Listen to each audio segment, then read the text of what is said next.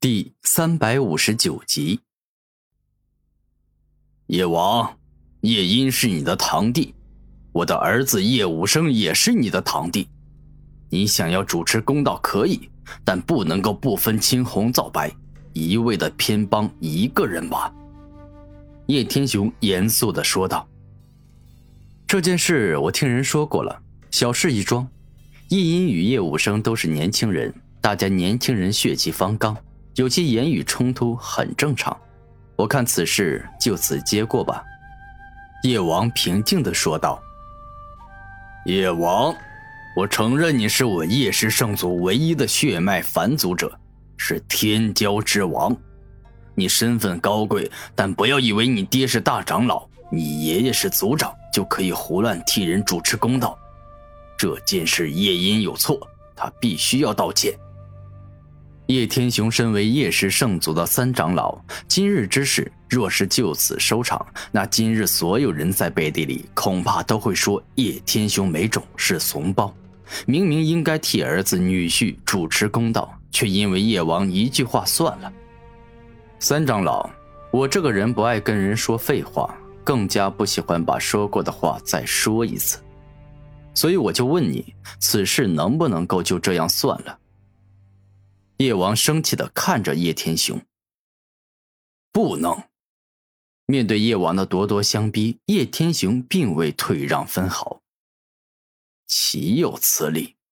你真的是让我好生气啊！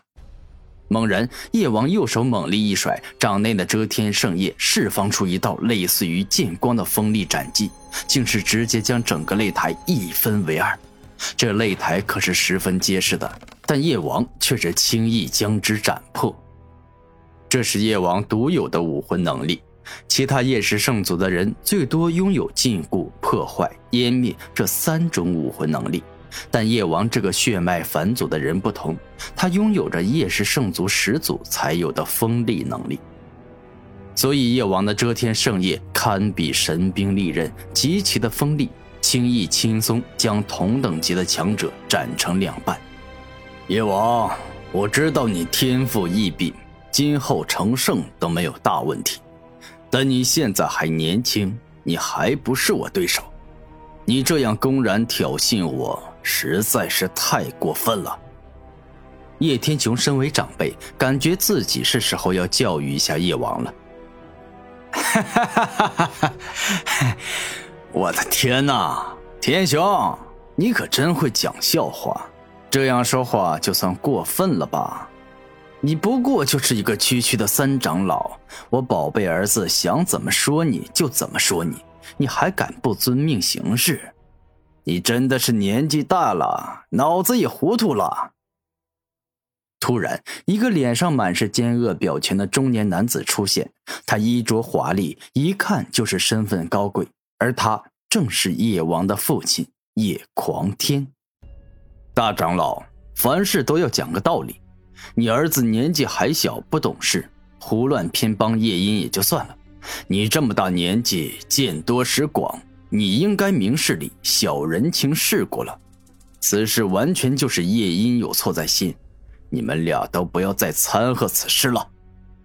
叶天雄现在压力陡增，叶王的父亲是叶狂天，而叶狂天不仅实力强大，是大长老。且他父亲是叶氏圣族的族长啊，简直就是胡说八道啊！此事分明就是一群小辈互相开开玩笑，是一件小到不能再小的小事。结果你这个大人却是趁叶音的父亲不在，借机欺负小辈，你做出这种事，我看应该让你赔礼道歉。叶狂天此人自私、卑鄙、无耻、下贱，从来都不管是非黑白，永远只按照自己的想法行事。我终于见到因为嫉妒师尊天赋高而向他下毒，甚至害死他父母的大仇人了。这叶狂天，我虽然才跟他见面，但我感觉此人就是神经病，脑子有问题，根本没办法用正常人的思维和逻辑跟他交流。他是一个不管对错。想要这世间一切事物都按照他的想法运转的人，古天明感觉叶狂天是真的有病，且还是那种到死都绝对治不好的。可恶！大长老，你这样说话太过分了。我知道你与叶天鹰关系极好，十分亲密，但我叶天雄不是外人。你现在偏帮的，简直就没有把我当堂弟，好似一个外人一样。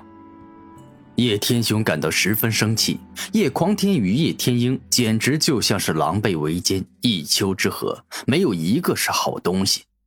好人与恶人很难成为好朋友，但恶人与恶人却很容易成为好朋友，因为两人臭味相投，都喜欢干坏事。我想他们俩在一起时，一定做了很多见不得人的脏事丑事，说不定毒害我师尊的事，叶天鹰也有份参与，所以叶狂天才如此珍惜与在乎他这个好兄弟的儿子。古天明很清楚，堂弟与好兄弟是两回事。人活在这个世界上，靠亲情来维持关系，远没有靠交情来维持关系的好。很多时候，很多人都不喜欢所谓的亲戚，他们更喜欢志同道合的好朋友、好兄弟，因为他们可以一起做好事，或者一起干坏事。哼，叶天雄，我告诉你，你别给脸不要脸。我对你已经够客气了啊！你儿子天赋垃圾，活该被人羞辱。我这说的是实话。你这一脉的三长老之位不可能由这样的人继承，今后你就准备把三长老的位子拱手让给另外有天赋的年轻人吧。叶狂天毫不客气的说道：“简直搞笑！我的师尊叶成宇当年明明很有天赋，比你的天赋都高。”你却因为嫉妒他而对他痛下毒手，而今武生哥的天赋低一些，你又嫌弃他，认为他是垃圾。你这人真的是随心所欲，认为世间一切都该由你做主，由你来主宰。这简直就是天底下最好笑的笑话，因为你不配。古天明感觉叶狂天这人真的是精神不正常，区区一个王者。也配随心所欲的主宰他人命运，让他人都听从自己的安排。大长老，一码归一码。现在我们在讨论的是品行问题。